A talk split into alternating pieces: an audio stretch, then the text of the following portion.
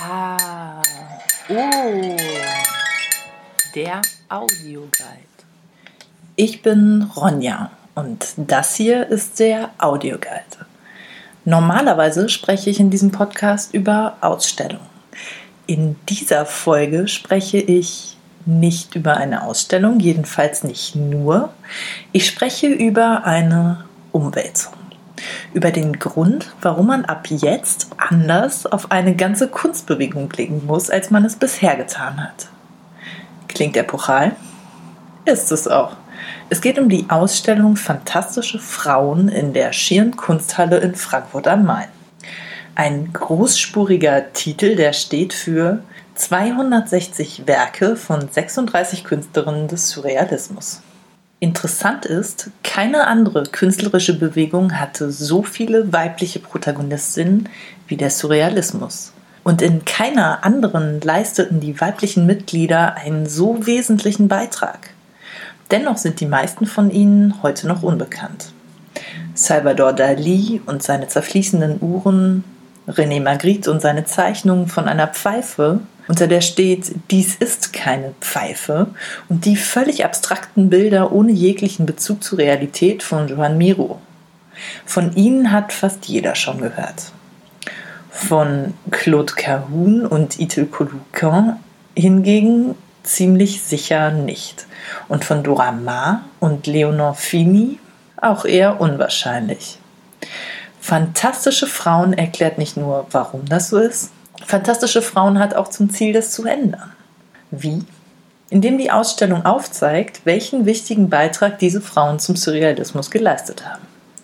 Und bevor ich davon mehr spreche, vielleicht ein kurzer Exkurs, was genau Surrealismus eigentlich nochmal ist. Surrealismus ist kein Stil. Surrealismus ist vielmehr eine Geisteshaltung. Die Zeit der Entstehung ist die kurz nach dem Ersten Weltkrieg. Nach zigtausenden Toten und dem Verlust der sozialen Sicherheiten eine traumatisierende Erfahrung. Es ist auch die Zeit, in der der Nationalsozialismus in Deutschland entstanden ist, in der General Franco in Spanien an die Macht gekommen ist und in der der Stalinismus in der Sowjetunion immer brutaler wurde. In dieser Zeit wollten die Surrealisten sich nicht länger mit einer Gesellschaft abfinden, die all das möglich gemacht hat und immer noch möglich machte. Sie haben den Glauben an die menschliche Vernunft verloren, also kehren sie sich ab von der Vernunft, von gewohnten Normen, Traditionen und vor allem Autoritäten. Sie fordern ein radikales Umdenken und propagierten Freiheit. Doch die Surrealisten wollten nicht nur die Kunst verändern. Sie wollten nichts Geringeres als die Welt verändern, mit den Mitteln der Kunst. Sie versuchten zu einer höheren Realität zu gelangen, zu einer Surrealität, zum Surrealismus. Ich glaube an die künftige Auflösung dieser scheinbar so gegensätzlichen Zustände von Traum und Wirklichkeit in einer Art absoluter Realität, wenn man so sagen kann, Surrealität. Das sagte der Gründer des Surrealismus, André Breton, 1924 in seinem ersten Manifest des Surrealismus. Die Surrealisten beschäftigten sich mit Siegfried Freud und der Traumdeutung, mit dem Unbewussten. Das Bewusstsein sollte erweitert werden. Träume und Rauschzustände sollten zur Quelle der künstlerischen Eingebung werden. Auf diese Weise sollen neue Erfahrungen gemacht und so neue Erkenntnisse gewonnen werden. Sie wollten die Sicht auf die Welt verändern. Und so lösen sie die Dinge aus ihrem gewohnten Zusammenhang und ermöglichen so einen neuen Blick darauf. Und bevor wir zu den Frauen im Surrealismus kommen, vielleicht ein paar Sätze allgemein zu Frauen in der Kunstgeschichte überhaupt. Denn Frauen wurden in der Kunstgeschichte immer wieder aussortiert. Es ist nicht so, dass sie nicht gemalt haben oder dass sie schlecht gemalt haben, aber sie wurden einfach immer ignoriert. Es gab zwar eine Hildegard von Bingen im Mittelalter. Im Impressionismus gab es Berthe Morisot, die genauso gut malen konnte wie die Männer. Und in der Moderne war das zum Beispiel Paula Modersohn-Becker, die auch Deutschlands Picasso genannt wurde. Ein tolles Lob. Aber fällt euch was auf?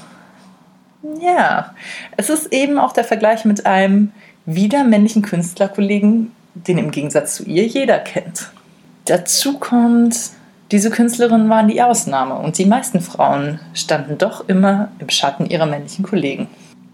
In Deutschland war eine Künstlerexistenz als weiblicher Lebensentwurf noch Ende des 19. Jahrhunderts kaum realisierbar. Von einer akademischen Ausbildung waren die Frauen ausgeschlossen. Aber im Surrealismus waren die Künstler offen für Autodidakten und Laien.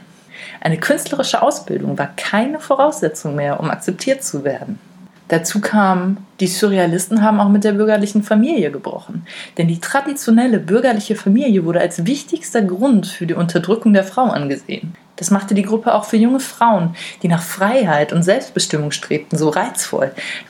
Die Kuratorin der Ausstellung Ingrid Pfeiffer beschreibt das in einem Museumsrundgang auf der Homepage der Schieren so. Sie wollten eine grundlegende Erneuerung und das große Stichwort war Freiheit. Und diese Freiheit trifft sich halt besonders gut mit den Künstlerinnen. Denn das waren junge Frauen, die diesen Grenzen entfliehen wollten.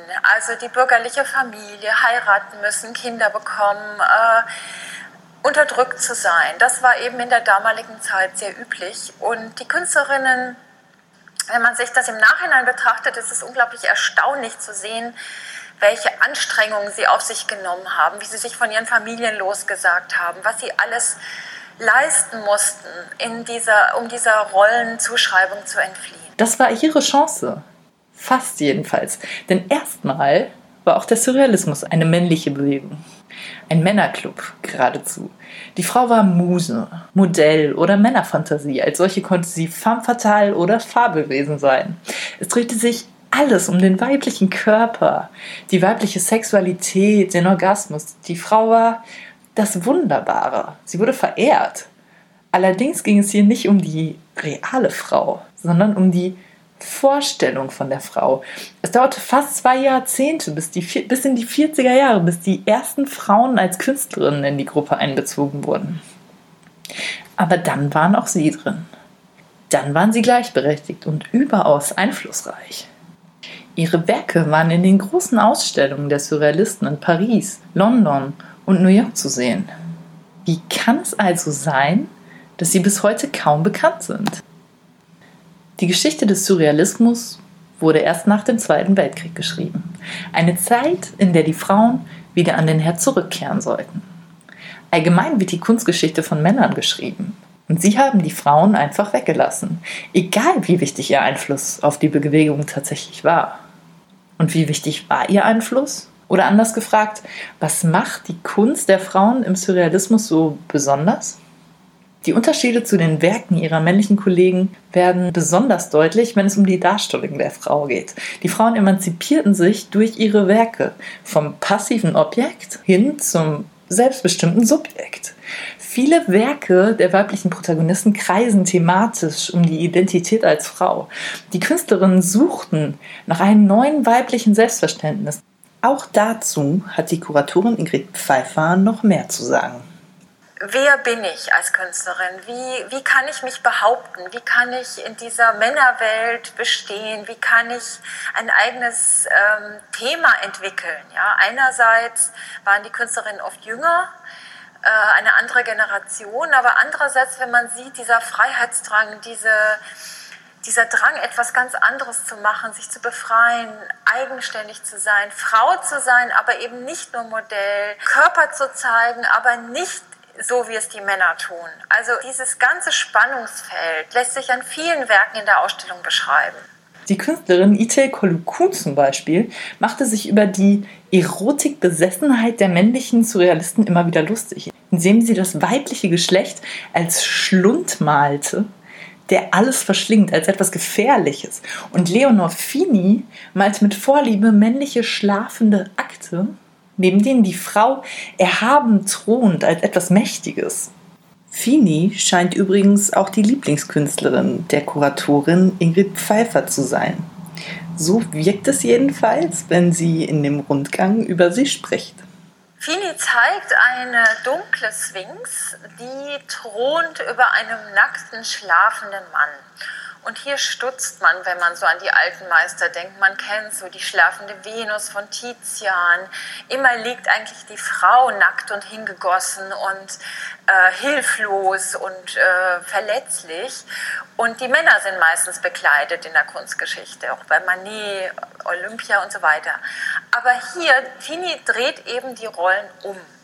Und sie ist aus meiner Sicht eine der spannendsten, aufregendsten, auch ja, ironischsten, hintergründigsten Künstlerinnen, die wir hier vorstellen, weil sie, ähm, ja, sie hat sich alle Freiheiten genommen, die sich sonst damals nur Männer genommen haben. Sie hatte einen jüngeren Liebhaber, das ist auch der hier dargestellte, und einen älteren gleichzeitig. Sie ähm, hat ihr ganzes Leben lang zwar engen Kontakt gehabt mit den Surrealisten, sie hat in Paris gelebt, aber sie hat sie auch verspottet. Sie hat Distanz gehalten, hat gesagt, ja, also ich mache mein Ding, wie man heute sagt. Doch über vier Künstlerinnen aus der Schau möchte ich jetzt noch etwas ausführlicher sprechen. Es sind vier sehr unterschiedliche Künstlerinnen und mit die bekanntesten aus der Show, glaube ich. Ich spreche von Frida Kahlo, dann von der amerikanischen Kriegsreporterin Lee Miller, von Picassos Muse Dora Maar und von der Berliner Künstlerin Merit Oppenheim. Fangen wir an mit Frida Kahlo, denn sie ist ganz klar der Star der Ausstellung. In Mexiko wird sie als Nationalheilige verehrt, kann man eigentlich sagen. Und Hollywood hat ihr Leben mit der bekannten Schauspielerin Selma Hayek sogar verfilmt. Was viele nicht wissen ist, Frida Kahlo entstammte einer bürgerlichen Familie aus Pforzheim. Ihr Vater wanderte 1890 mit 18 Jahren nach Mexiko aus und Frieda ist die Tochter, die er mit seiner zweiten Ehefrau bekommen hat. Ihr Geburtsjahr 1907. Das sage ich deshalb, weil sie selbst ihr Geburtsjahr immer auf eine andere Zeit datiert hat. Sie hat immer 1910 angegeben, das Jahr der mexikanischen Revolution, mit der ihr Leben erst wirklich begonnen hat, sagt sie.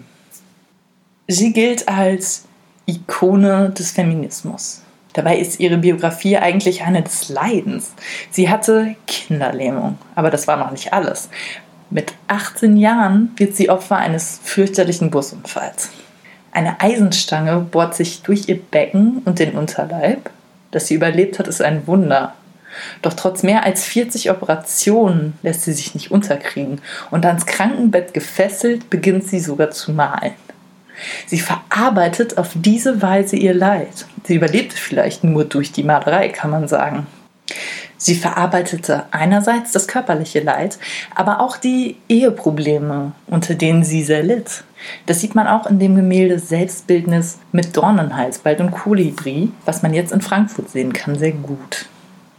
Es ist das Titelmotiv der Ausstellung. Darauf blickt sie stolz den Betrachter an. Ihre Haare sind mit einem violetten Tuch verflochten, sodass sie an eine Krone erinnern. Die Broschen haben die Form von Schmetterlingen, die symbolisch für die Wiedergeburt stehen. Carlo hat das Bild 1940 gemalt, zu einer Zeit, als sie sich gerade von ihrem Ehemann, dem bekannten Maler Diego Rivera, getrennt hat. Rivera war notorisch untreu, übrigens genau wie sie. Er hat sie wiederholt betrogen und sie hat darunter sehr gelitten. Doch die Scheidung, die sie 1939 eingereicht hat, führte trotzdem nur dazu, dass sie ihn ein Jahr später erneut heiratete. Es war wirklich eine Amour fou, kann man sagen. Genauso reizvoll wie schädlich. Und in diesem Kontext muss man dann auch den Affen auf dem Bild verstehen. Er war ein Geschenk ihres Mannes. Und jetzt sitzt dieser Affe, das Geschenk, auf Carlos Schulter und zieht das Dornenhalsband um ihren Hals immer enger. So eng, dass ihre Haut am Hals anfängt zu bluten. Auf ihrer anderen Schulter sitzt eine schwarze Katze, ein Symbol für Pech und Tod. Und das vierte Tier, neben Schmetterling, Katze und Affe, ist der Kolibri. Der Kolibri ist ein Abbild des aztekischen Kriegsgottes, doch auf Carlos Selbstbildnis ist er tot. Es ist ein eindrucksvolles Selbstbildnis und überhaupt sind 55 ihrer insgesamt 143 Bilder Selbstbildnisse. Das ist sehr viel. Und das zeigt natürlich auch, wie sehr sich Carlo mit ihrer Identität als Frau auseinandergesetzt hat. Sie zeigt sich stets mit dem Damenschnurrbart und mit den zusammengewachsenen Augenbrauen. Das sind ihre Markenzeichen. Aber auch damals entsprach das eigentlich nicht unbedingt dem vorherrschenden weiblichen Schönheitsideal. Und genau darum, dem bewusst nicht zu entsprechen, sondern dieses Schönheitsideal in Frage zu stellen, darum ging es ihr. Und genau deshalb wird sie bis heute so sehr bewundert. Die nächste Künstlerin, über die ich sprechen möchte, ist Lee Miller. Lee Miller ist wirklich eine Frau mit mehreren Leben, kann man eigentlich sagen. Und ihr erstes Leben ist das als Topmodel. Alleine wie es dazu kam, ist schon eine besondere Geschichte. Nämlich wäre sie in New York fast überfahren worden. Wäre sie nicht gerettet worden von einem Mann, der rein zufällig einer der wichtigsten amerikanischen Herausgeber war. Condé Nast höchstpersönlich. Noch heute gibt der Verlag, der seinen Namen trägt, bekannte Zeitschriften wie Vogue und GQ heraus. Fasziniert von Lees aparter Erscheinung und ihrer eleganten Kleidung, packte er ihr Foto prompt auf die Titelseite der amerikanischen Vogue. Sie wurde eines der gefragtesten Models, ein Star im New York der wilden Zwanziger.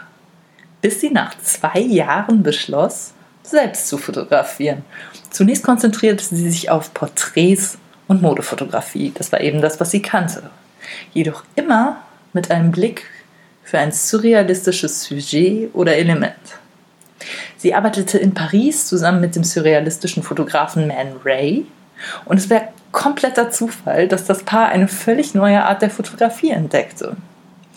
Es heißt, Lee Miller sei in der Dunkelkammer eine Maus über den Fuß gelaufen, als sie plötzlich erschrocken das Licht anknipste und er um die Abzüge zu retten, die Bilder aus dem Entwickler ins Fixierbad warf. Dabei entstand ein Effekt, der verblüffend war. Durch den plötzlichen Lichteinfall verkehrten sich die hellen und dunklen Flächen und es entstand ein dunkler Rand an den Konturen, der tatsächlich irgendwie magisch wirkte und der damit perfekt zum Surrealismus passte. Voila! Das nennt man Solarisation.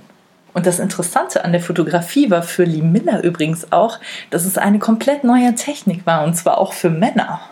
Die hatten den Frauen gegenüber also einmal keinen Vorteil oder Vorsprung. Dann kam das nächste Leben für Lee Miller. Es war 1944, als sich für sie nochmal alles ändern sollte. Denn 1944 zog sie mit ihrer Kamera in den Krieg. Und das meine ich genau so. Vom Topmodel zur Frontreporterin. Sie war dabei, als die Alliierten die Konzentrationslager Buchenwald und Dachau befreiten. Diese Aufnahmen zählen bis heute zu den wichtigsten Fotoarbeiten des 20. Jahrhunderts. Noch mehr Aufmerksamkeit erregte nur ein gestelltes Bild, das sie posierend in der Badewanne von Adolf Hitler in München zeigt. Und nach dem Krieg begann ihr nächstes neues Leben. Ein ruhiges, zurückgezogenes war es jetzt. Denn vermutlich litt Lee Miller an einer schweren Kriegsneurose. Das wurde zwar nie diagnostiziert, aber es wies alles darauf hin. Sie bekam Depressionen, begann übermäßig zu trinken. Nur fotografieren, das hat sie nie mehr gemacht. Ihre ikonischen Aufnahmen verstaute sie in Kisten auf dem Dachboden, die erst nach ihrem Tod wieder ausgepackt wurden. Dann zur nächsten Künstlerin, zu Dora Maar. Dora Maar kennt ihr nicht? Vielleicht kennt ihr die weinende Frau auf den Gemälden von Picasso, der Tränen wie kleine Perlen aus den weit aufgerissenen Augen kullern. Die Traurige. Tja, die Traurige ist Dora Maar. Beziehungsweise ist das die Frau, wie sie Picasso gesehen hat. Tatsächlich war Dora Maar nicht traurig, sondern Dora Maar war schön. Dora Maar war stolz und selbstbewusst. Ihr Geld verdiente sie mit Modefotos. Aber ihre künstlerischen Motive hat sie auf den Straßen von Paris gefunden.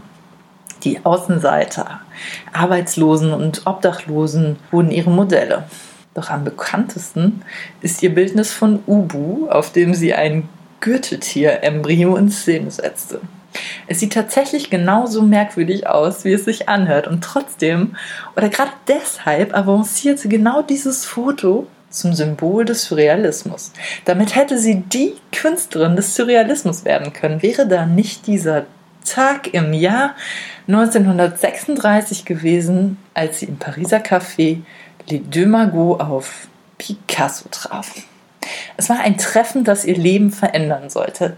Er war sofort hingerissen von ihr, von ihrer dunklen Schönheit, den schwarzen Haaren, den grünen Augen.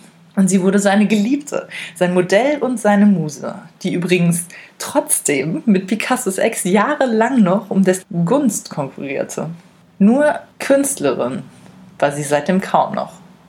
Sie vernachlässigte ihre eigene Karriere komplett. Zwar ermutigte Picasso sie dazu, das Malen anzufangen, doch blieben es wenige Gemälde, die Durama tatsächlich gemalt hat, und Fotos machte sie keine mehr. Und nachdem er sie nach neun Jahren ihrer Beziehung verlassen hat für die sehr viel jüngere Françoise Gillot, isolierte sie sich komplett. Sie war gebrochen. Sie hatte nie wieder eine andere Beziehung und hörte ganz auf zu malen und zu fotografieren. Als letztes möchte ich noch von Merit Oppenheim sprechen. Sie wurde 1913 in Berlin geboren und ist bekannt für ihre schräge Pelztasse von 1936. Das war eine Tasse, die samt Untertasse und Löffel mit Fell überzogen ist. Ihr fragt euch warum, denn das passt überhaupt nicht zusammen. Das ist richtig. Und genau darum hat sie es getan. Denn genau das ist Surrealismus. Dazu kommt noch eine zweite Bedeutungsebene, die die Tasse quasi darstellt. Denn to drink from the furry cup, also aus der Pelztasse trinken, wörtlich übersetzt meint Oralsex bei Frauen. Das Museum of Modern Art war begeistert und kaufte die Tasse, die zum surrealistischen Objekt schlechthin wurde. Und Oppenheim selbst wurde eine der wichtigsten Vertreterinnen des Surrealismus. Sie ist eine Künstlerin, die die Emanzipation immer besonders vorangetrieben hat, die sich ihren Platz geradezu eingefordert hat. Die Freiheit wird einem nicht gegeben, man muss sie sich nehmen, sagte sie. Was ihr und den anderen Surrealistinnen dafür jetzt endlich gegeben wird, ist Aufmerksamkeit. Zu Anfang habe ich gesagt, die meisten Künstlerinnen im Surrealismus sind leider noch unbekannt das könnte sich jetzt ändern. Und zwar durch diese Ausstellung, durch die fantastischen Frauen. Hoffentlich. Es würde sich lohnen. Und das war's wieder. Das war der Audioguide über die fantastischen Frauen in Frankfurt. Und damit sage ich Tschüss. Bis dann.